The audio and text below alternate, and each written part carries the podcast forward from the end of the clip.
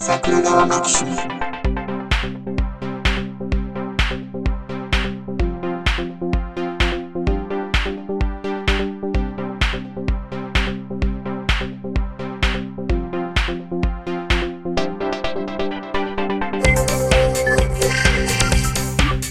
い、どうも、ジャスです。はい、いつもお世話様になっております、ウラジでございます。はい。あ、日本はね、他の国は知りませんけれども、こう、やっぱりみんなストレスが溜まっているようで、ストレス？はい、はい。やっぱコロナのね、あー、うーん。相変わらずの状況、え、日本は相らず、な、緊急事態宣言とかまだやってますやよね。ってます、やってます。やってますけど、東京もやっと1000人を切ったりとかして、あ、一応少しずつ、あ、よくはなってきてはいるんですね。えーと、これ今9月の18日でございますけれども、今日8日早く。はい。はい。まあ、9月末の緊急事態宣言解除に向けては、まあ、ある程度のロードマップはできたのかなっていう気はしますけども、そう。まあ、これ気を緩めたらまたってやつですよね。9月末、え、でもそのまだこれから2週間近くはその緊急事態宣言でお酒が飲めないとか、うんなんかいろんな、あの、何、外出がある程度制限されるとかそういうのになっていくわけですか？なっていくわけですね。ちょ、この、ちなみにこの後の戦略、その出口戦略っていうんですか、前もちょっと話題にしましたけど、はなんかうん方向、道筋は出てるんですか、今。あのーこの辺がですね、うん。菅義偉首相、うん、まあ、現段階ではまだ、はい、首相、はい。いつまでか知りません。ですから。いやいいですね、レームダッ死にたいってやつですね。はいはいそうはいそうそう。だってもう辞める人ですから。うんそうですよ。いや、私は逆を考えてて、もう辞めるんだったら、それこそ開き直って大胆な施策を取るとか、うんそういう発想、まあ無理か。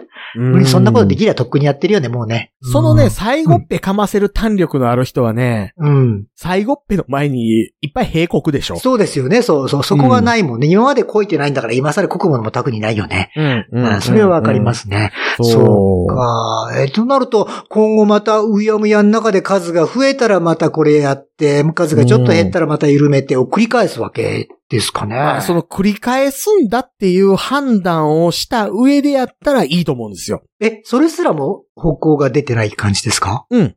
だって緊急事態宣言っていうのはこのレベルになったら発出します。うん。このレベルになったら解除します。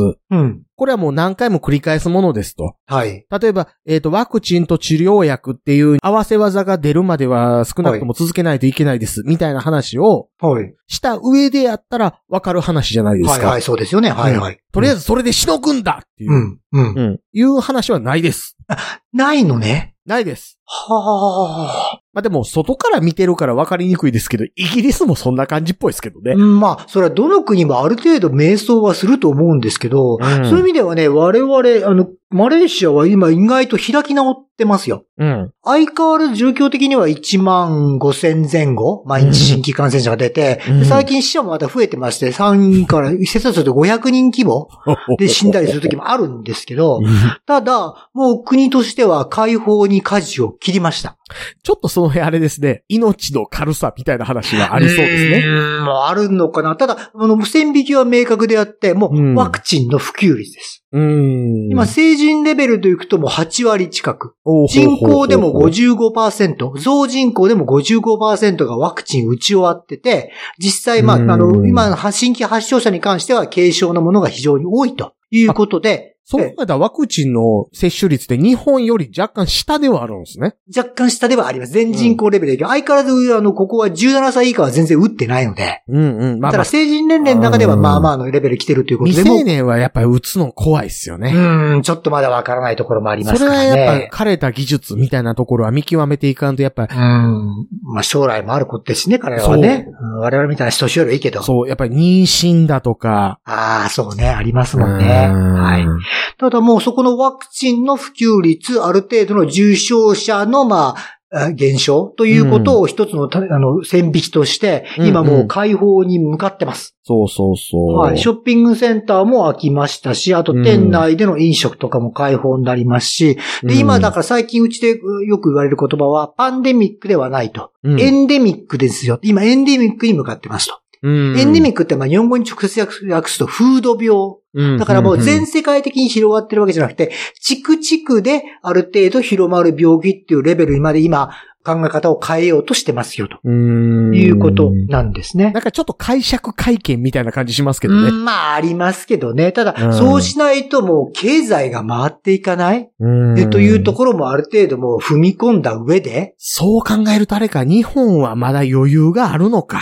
余裕があるのか、もしくは余裕がない人に対して目をつぶってしまってるのか、後者であったら怖いなとは思います。相変わらずやっぱり飲食とかサービス業なんかでは随分打撃は受けてると思うので、観光とか、はいとは思いますんで。うん。ただ、そう、やっぱある程度早急かなと思う。例えば、トラベルバブルっていうのが最近始まりましてね。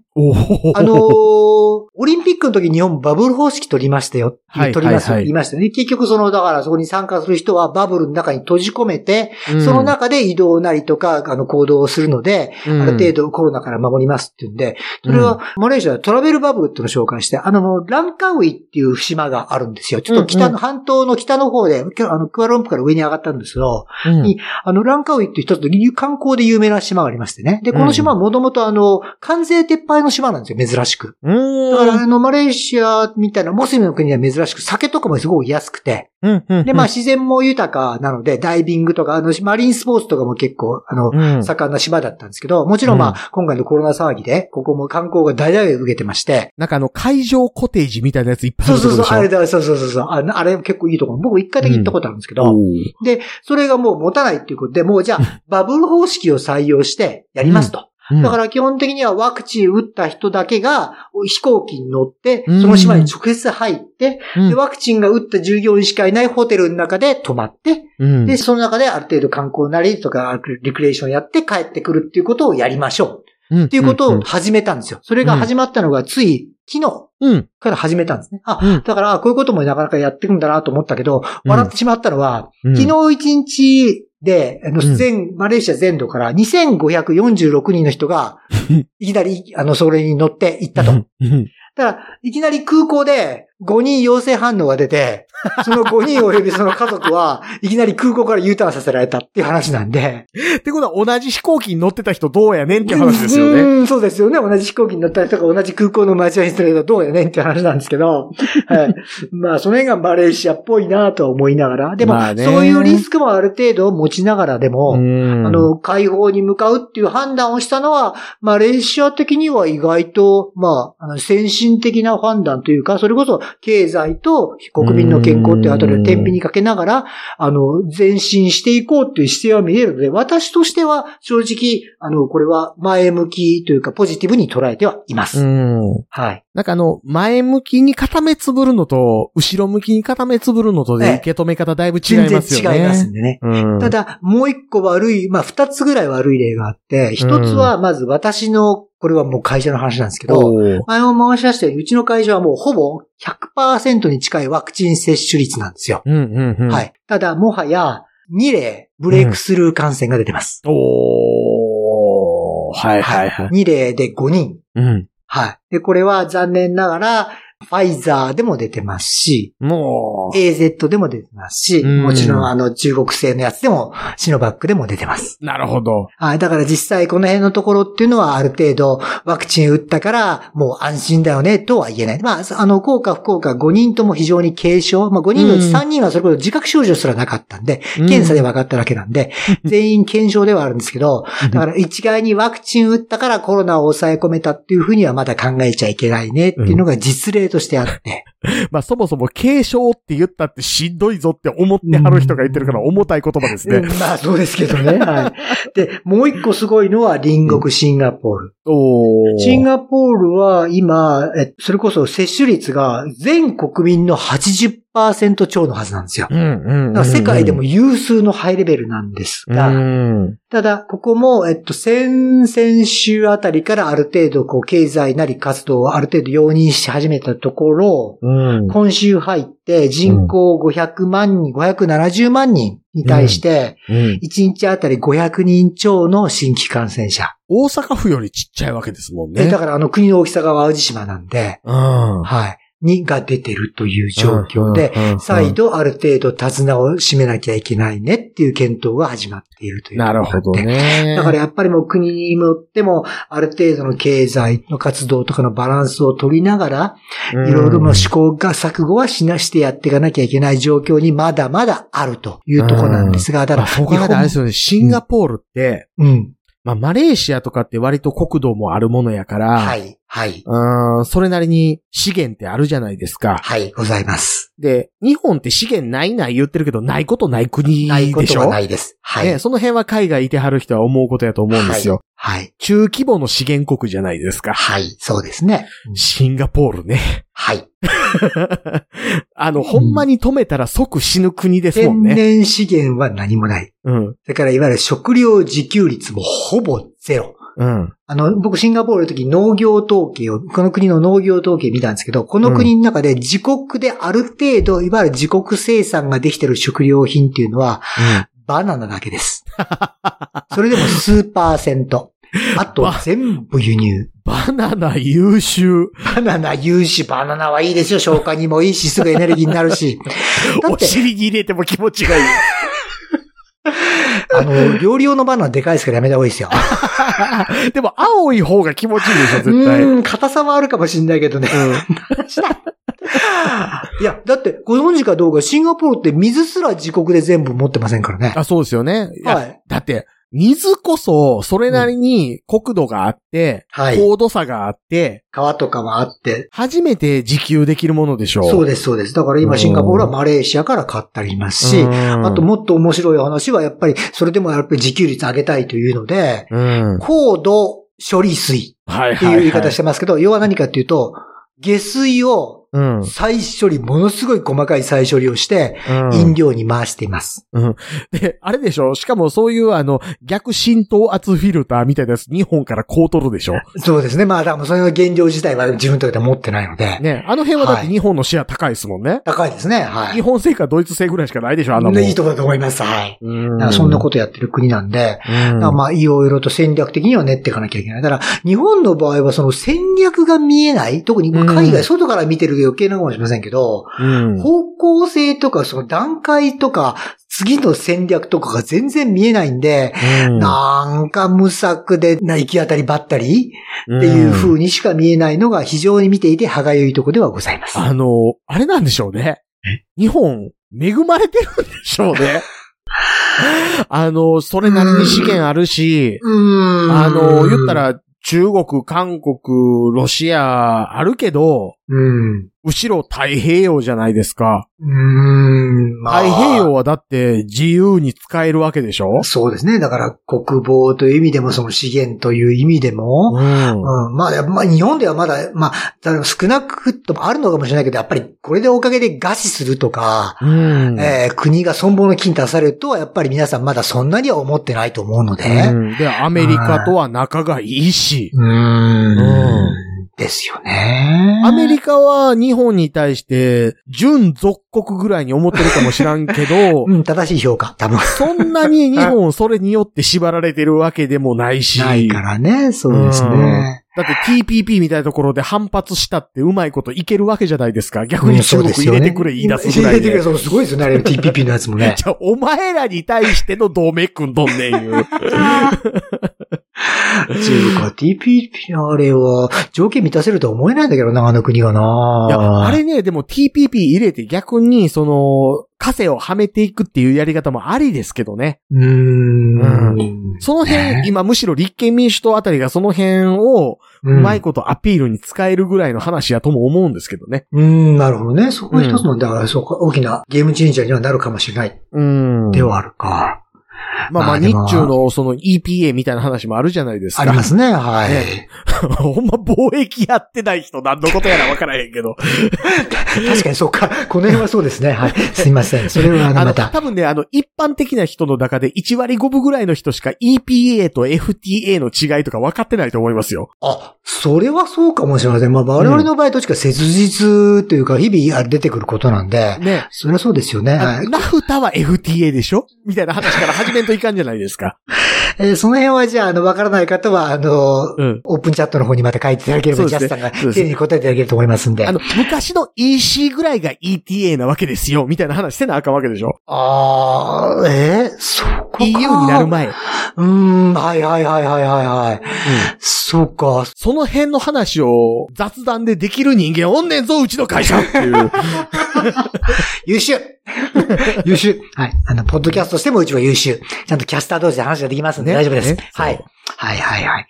でジョースさんはどうしたんです？か最近はなんか、おかげでなんかいろいろ苦労されてらっしゃるわけですね、やっぱり。そういうグローバルなことに目を向けてる僕なんですけど、はいはい。薬局でめっちゃムカつきまして、またまたグローカルな話になりましたね、随分ね。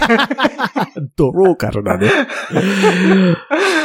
いや、あの、処方箋をね、ウェブで送るみたいなやつがあるわけですよ。え、処方箋をウェブで送る、はい、はいだ。から、行って、はい、処方箋渡して、はい。あ、じゃあお薬詰めますねって言って、待たんでええよと。あ、ウェブでうちのとこに送ってくれれば、それうんに調剤をしまして、うん。じゃあ、あの、それを発送しますなり、あの、来ていただければすぐお渡しできますなりっ発ていう薬局。送はしてくれないですけども、お渡しするのにお待たせしませんよ、みたいな。はいはいはいはい。まあ、まあ、ああ、はいはい。事前オーダーみたいなもんですね。うんそれは普通ですよね。うん。ね。うんえ、そんなんマレーシアもあります？さすがに聞いたことないな。おうん。あの、処方箋みたいなんてあるんですか？処方箋はありますというか、あの、じゃあ、それないと、やっぱり薬作ってくれないんで、はいはいはい。はい。あの、調剤薬局へちゃんと行って、あの、ちょ薬剤師がいるところに持ってって、うんうんうん。はいバイアグ ラをもらうとか、レビトラをもらうとレビトラをもか。らうとか、それはあります。はいはいはい。はい。いや、結構待つでしょ？うん、まあ、それをね、まあ、普通、まあ、まあ、し薬にもよると思いますけど、うんまあ、結構意外と、特に調合とかある薬局の場合は、持ち、待ちますよね。はい。そうそうそうはい。はい。だからそれがあるから、あの、ウェブで送っといて、行ったらすぐくれますよ、みたいなのがあるから、それで送っといたんですよ。そんな複雑な薬をなんか、処方とか、いつも常用されてらっしゃるんですか？これ待って、しかも僕のじゃないんですよ。は？嫁さんの軽度のムチ打ちっていうのがあって。え、ムチ打ちに、調剤薬局がいるような話なの？あ、いや、だからあの、結局あ飲の、み薬？保険適用でロキソニンもらうとか、ああ、はいはいはい。え、でもそれはそれ自体はそんなに難しい話でもないよね。ないんですよ、ないんですよ。はいはいはい。だからそれこそ調剤ちゃんとしたもらっとけば、うんで、それを送っとけば、うちとしてはまあ、すぐに、あ、端販の箱からなんか出してきて、で、メて、はい、これですよって出てくるもんだと当然思ってやってると。そう。はいだから、はい言ったら15分、20分待つか、うん。すぐもらえるかの差ですよ。うん、うん、うん。はいはい、はい。でもそれは、事前にやってすぐもらえるんやったら、す事前にやっとくでしょ？それはいいですよね。そうですね。ねはいはいはい。だから事前にやっといたんですよ。はい。で、嫁さん首痛い言うてるから薬もらいに行ったんですよ、僕が。ちょっと、ちょっと、ちょっと戻っていいですか？その前気になったんですけど。え？僕なんで奥さん持ち打ちとかや、なんかジャスタが不思議な、なんか体を強要したとか、いや、なんか、なんか結構、あの、不思議なプレイを要求したとか、そういう話ですではかなくて、あではなくて、はい。単に、単に、首痛いから病院行ったら、なんかムチ打ちっぽいっすねって言われたっていうだけです。やっぱ原因はジャスタだと思うな。なんか、なんか、なんか要求ししたとかないですか？なんか変な枷を噛めたとかですね。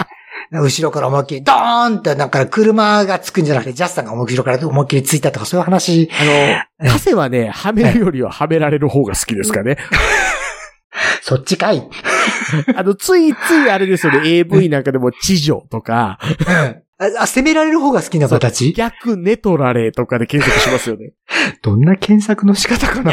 あのね、これね、うん地上はともかくね、逆ネトラレについてはね、数年前にあったある事件のせいでね、旅先で部下の OL から迫られる AV がちょっと好きになってしまったっていうのはあります。あの A さんの話ですね。懐かしいな。懐かしいな、それ。あの、これね、あの、僕がいつまでも引っ張ってるわけではなくて、またま先日、え、ええ。なんかちょっとあの、パソコントラブったから見てくれって言われて、はいはいはい。見た端末が昔 A さんが使ってた端末で、で、あの、パソコンのあの、むいらんファイル削除しようと思ったら写真出てきたので思い出したっていうだけです。本当ですか？ほんまにほんまに。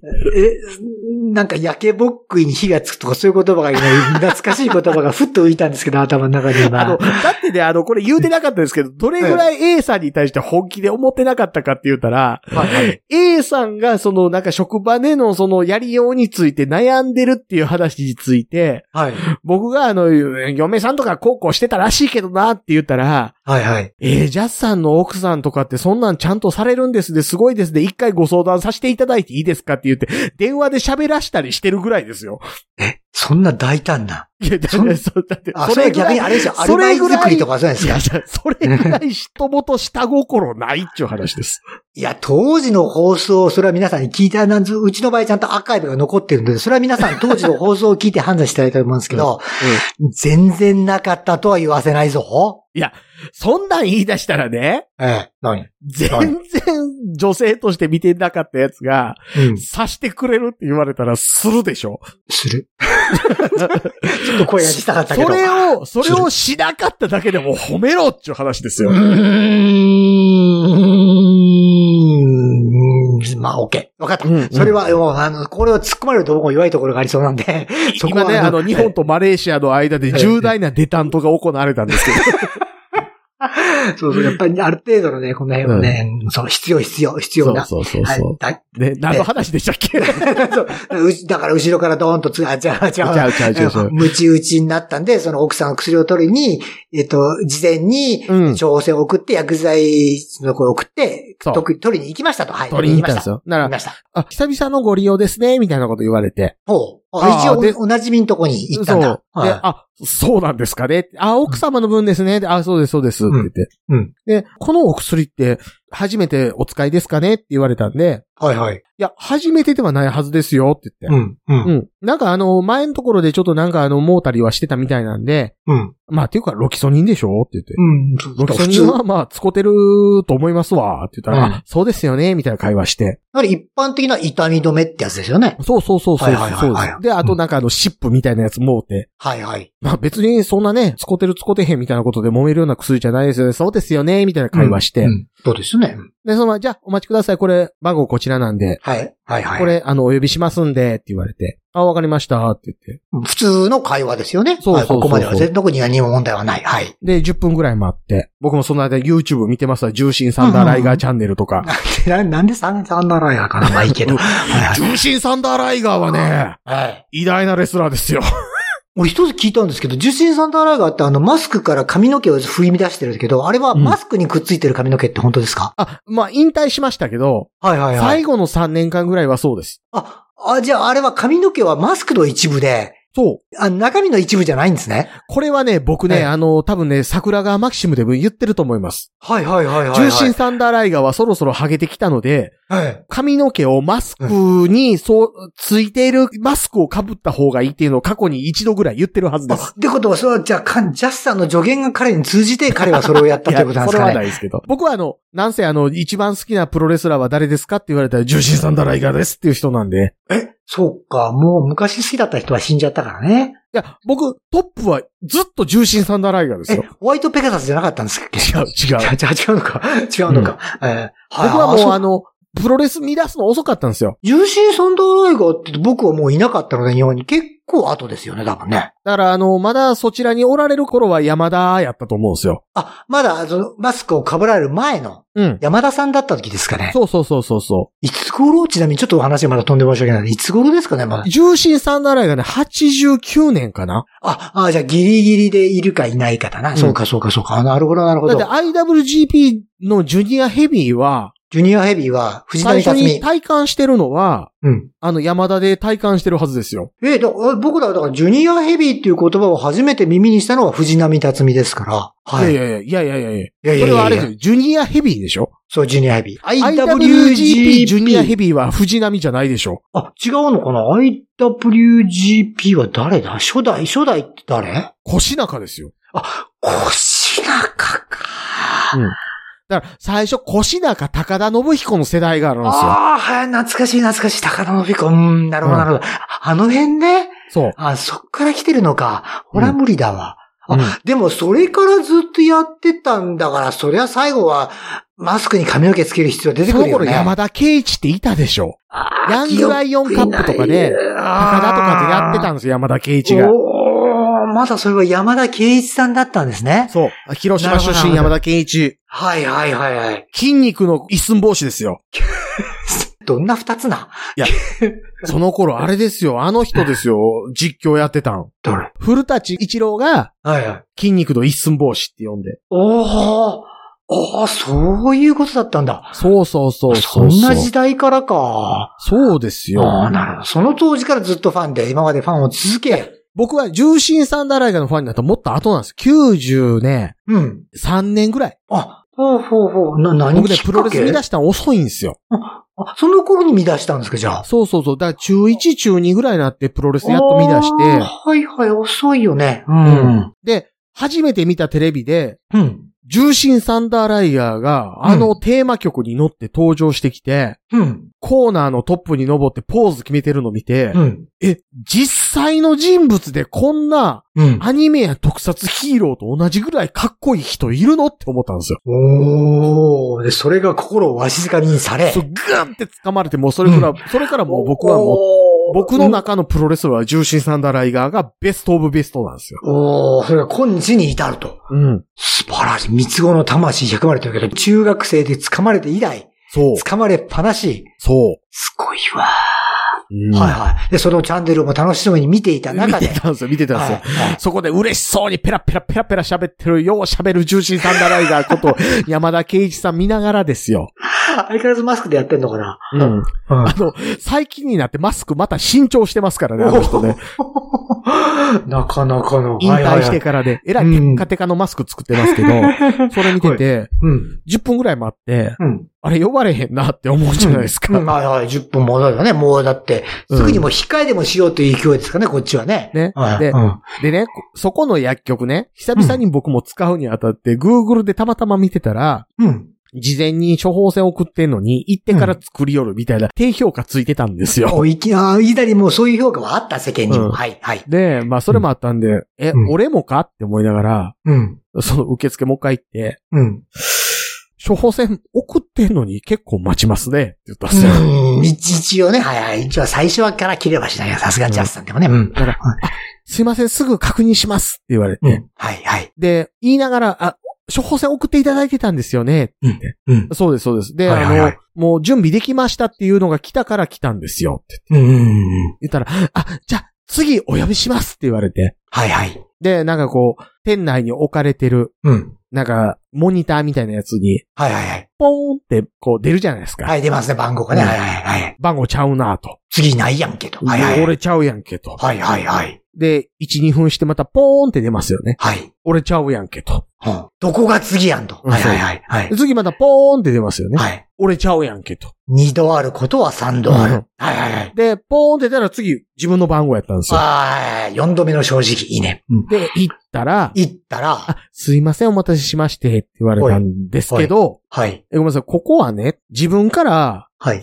処方箋ウェブで送信してますよって言わんとあかんのですか？お、来た来た来た来た来た来た。うん、来たぞ。言うたんですよ。はい、言いたい。はい。別におかしいこと言うてないでしょ？はい。あ普通に思ったことをそのまま素直に感じたことを言ってるだけです。はい。で？結構です。で、そしたら、あ、あの、言っていただいたらすぐにご準備しますんでって言われたんですね。お、その返しが来た。はい。はい。うんはい。はい。で、いや、聞いてることに答えてないでしょ？って言って。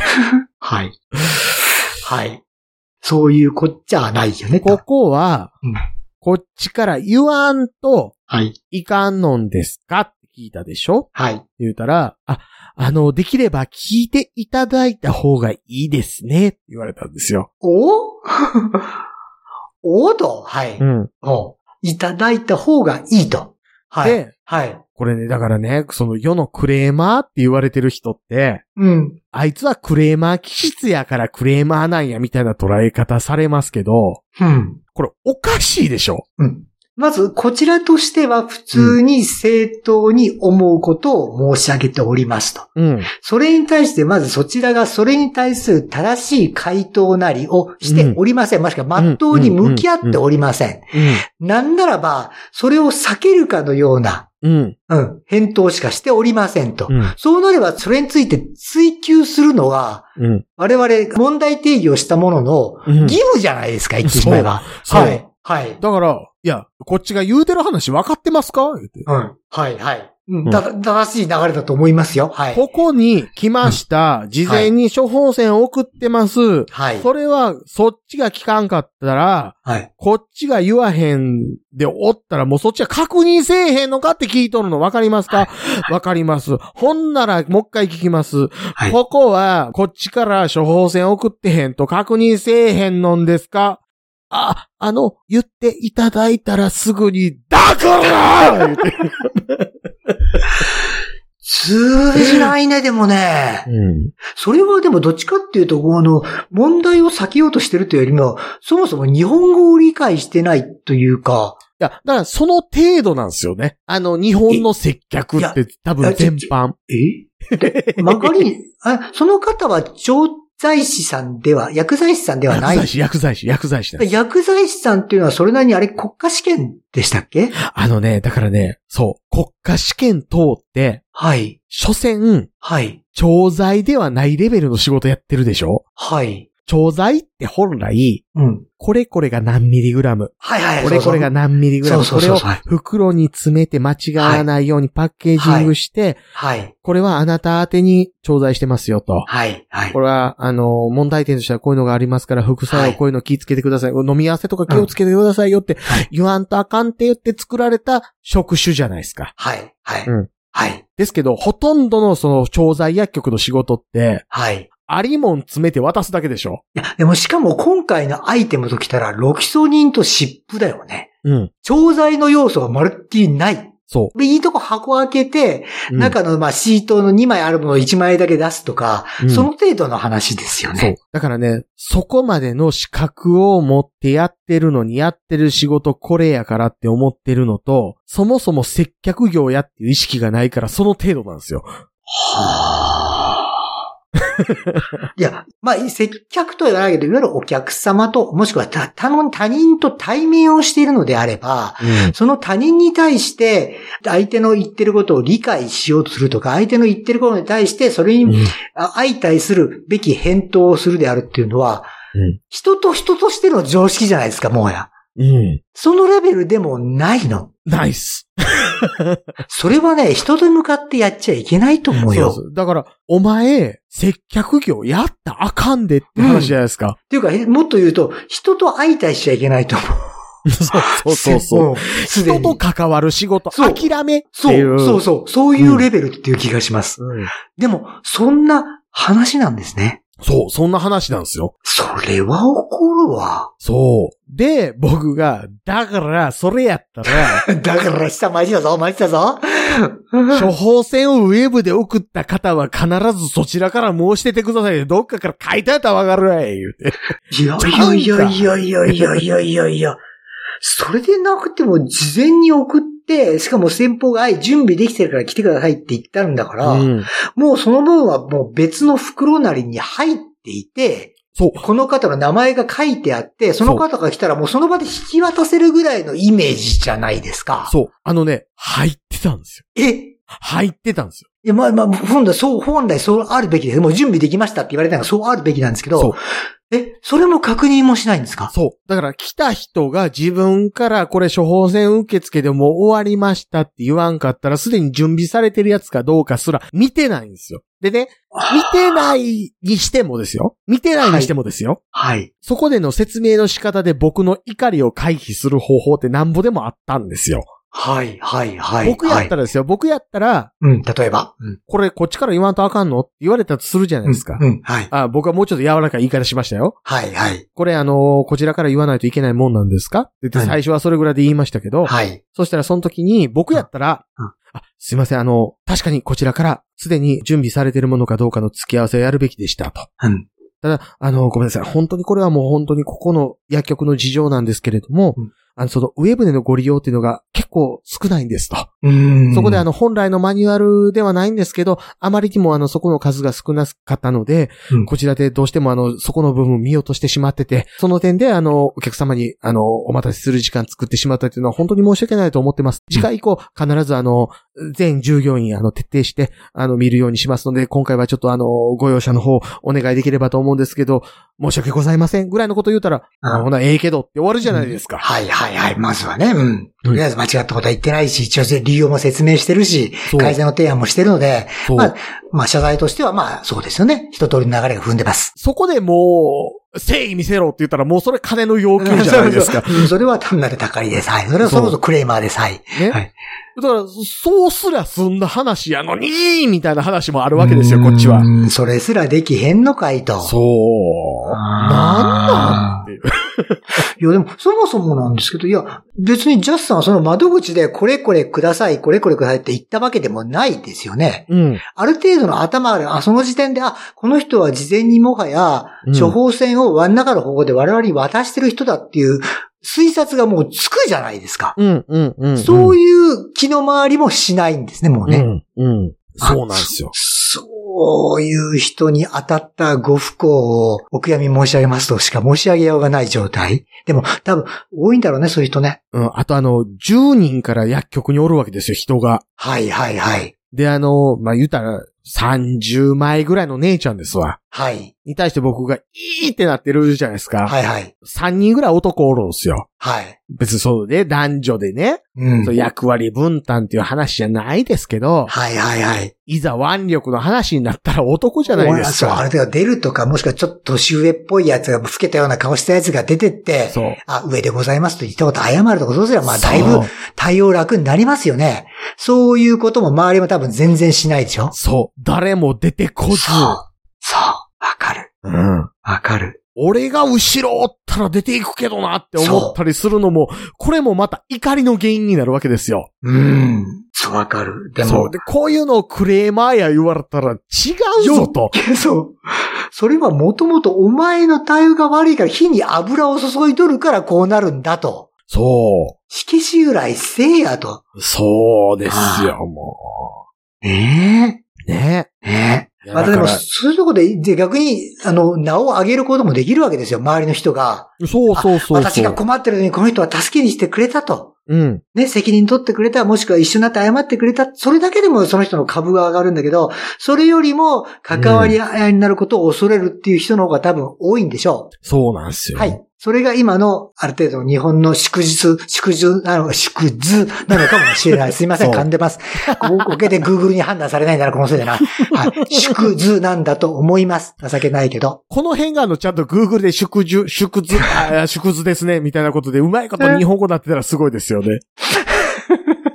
悔しい畜生。はいはいそう。でも、いやー、情けない世界になってますね。ね僕、そう、やってましたよ。うん。あの、クレーム処理僕大好きっていうか、うん。クレーム処理した時に、あ、美味しい仕事来たと思ってました。昔やっぱりサービス業もやったので、私。うん。文法的にうん。その時にやっぱお客様のクレームとかいただくと、うん。僕ね、必ず行ったんですよ。うん。なぜかっていうと、そこでやっぱり、あの、にさま、ま、また前前の話にちゃんと引っ張りますけど、うん。一つは経験詰める。うん。はい。その中ではどう、お客様にどういう対応をしたらお客様が納得していただけるのか、どういうことをお客様が怒ってらっしゃるのか分かるっていうのは一つで、うん、で、もう一個は、それやることによって、従業員がやっぱり信頼するんですよ。うん、あ、このボスって最後はケツ拭いてくれるんだ。うん、もしくはかばってくれるんだろうって絶対思われるので、うん、その後がすっごい楽なんですよ。うん。従業員との信頼をものすごい簡単に勝ち取れるので、うん。あでもそういうとこまで考えて、今のこの一段のくじを飲むとかそういうことをしない人って多いんだろうね、今はね。まあ、ただあれですよね、あの、今、ウラジーさんは、うん。そういう二つの理由があってやってるんだっていう話をしたんですけど、はい。僕は今、うんうんうんって言いながら、あ、この人は絶対違うって思いながら聞いてたんですよ。なんでですか？絶対祭りじゃーって思ってたでしょ。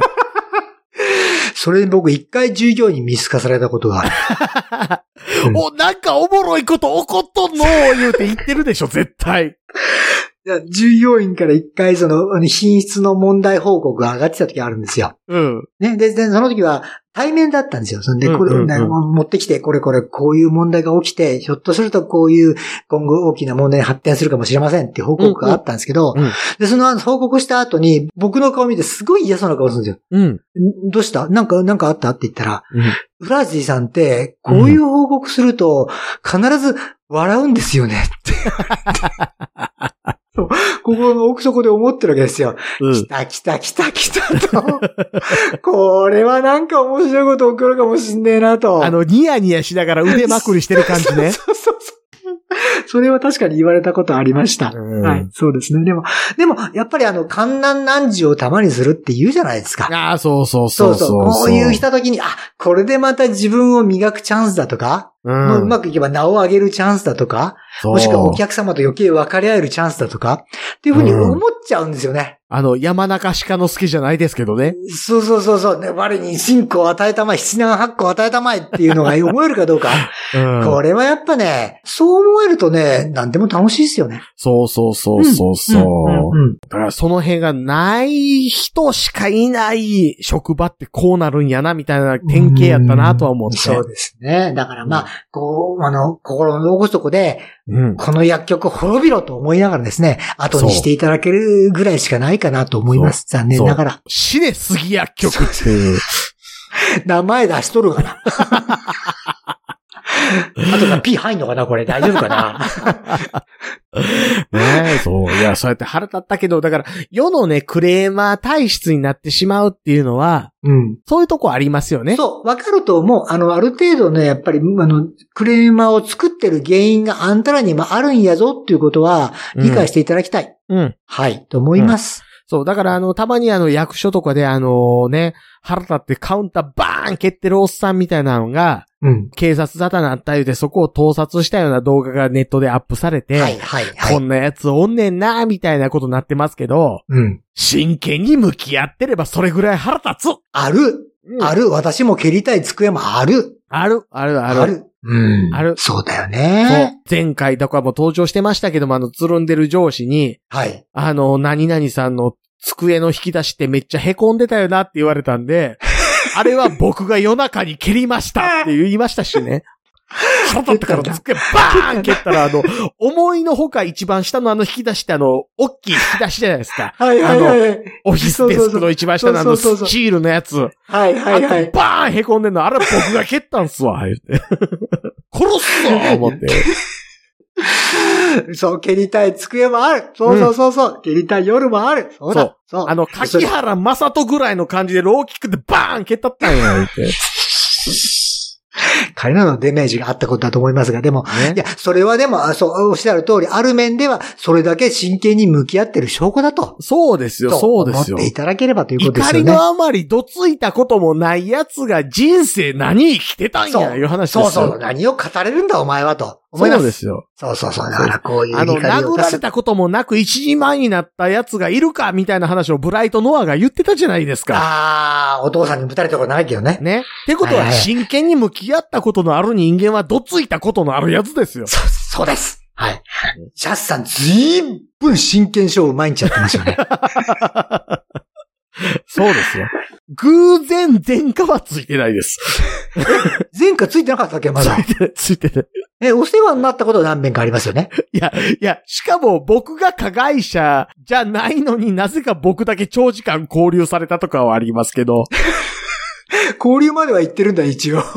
交流っていうかなんか向こうは保護って言い張ってましたけど、だって一晩寝たことなかったですよね、確か。一晩だから保護されたんですよ。向こうの言い分としては。ああれ、保護なんですね。そう。あ、あジャスさんの身を守るために。僕が殴られて僕が流血してんのに、はい。は相い。手先返されて僕だけ因縁を残されたんですよ。それ保護って言う？僕がずっと、あいつおかしいやんか殺すぞこら言うてたからなんですけど。うん、それを捕獲とかですね。うん。うん。ど金、金庫とは言わないけど、に近いイメージだと思いますけど、どっちかというとね。はいだからまあ、あの、警察っていうのはね、あの、はい言うたってあの、今から我々が治安を担う公務員になるぞっていう覚悟を持って、はい試験に受けているにもかかわらず、はい。偏差値が40ぐらいしかないような連中がなるような職業だと言ってはばからないわけですけど、でも、今後その場合は、ジャスさんを一晩止めたことによって、うん。必ずその辺の治安はある程度守られた気はするんですけどね。いや、僕だって僕からは何もしないですからね。え？え？え？え？世の中には言葉の暴力とかもあるんですけど、大丈夫ですか？大丈夫ですか？言葉の暴力で人が死んだらええのにって思ってるんですけどね。うーん、多分、だいぶの人が死んでますね、周りでね。えージャスさんの周りで葬儀屋やったら儲かるだろうなと思いますよね。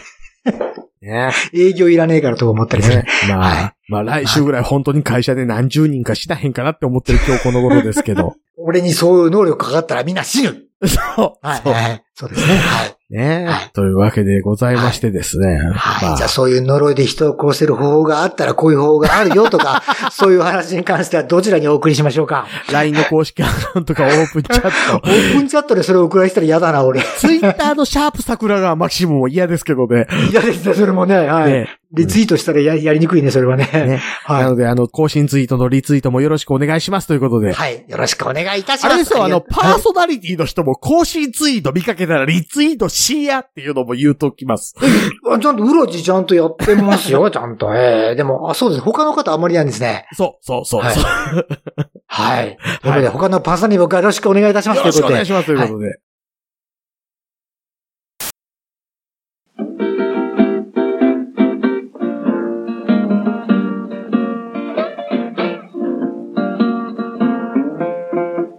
桜川マキシムでは公式 LINE アカウントやオープンチャットをご用意しております。ウェブサイト sgmx.info からご参加ください。また、番組独自のサブスクリプションサービスを開始しております。月額300円からで会員様限定の音声を配信しております。会員様ごとに発行の RSS フィードから、ポッドキャストとして限定コンテンツをお聞きいただくこともできます。ぜひともご参加のほどよろしくお願いいたします。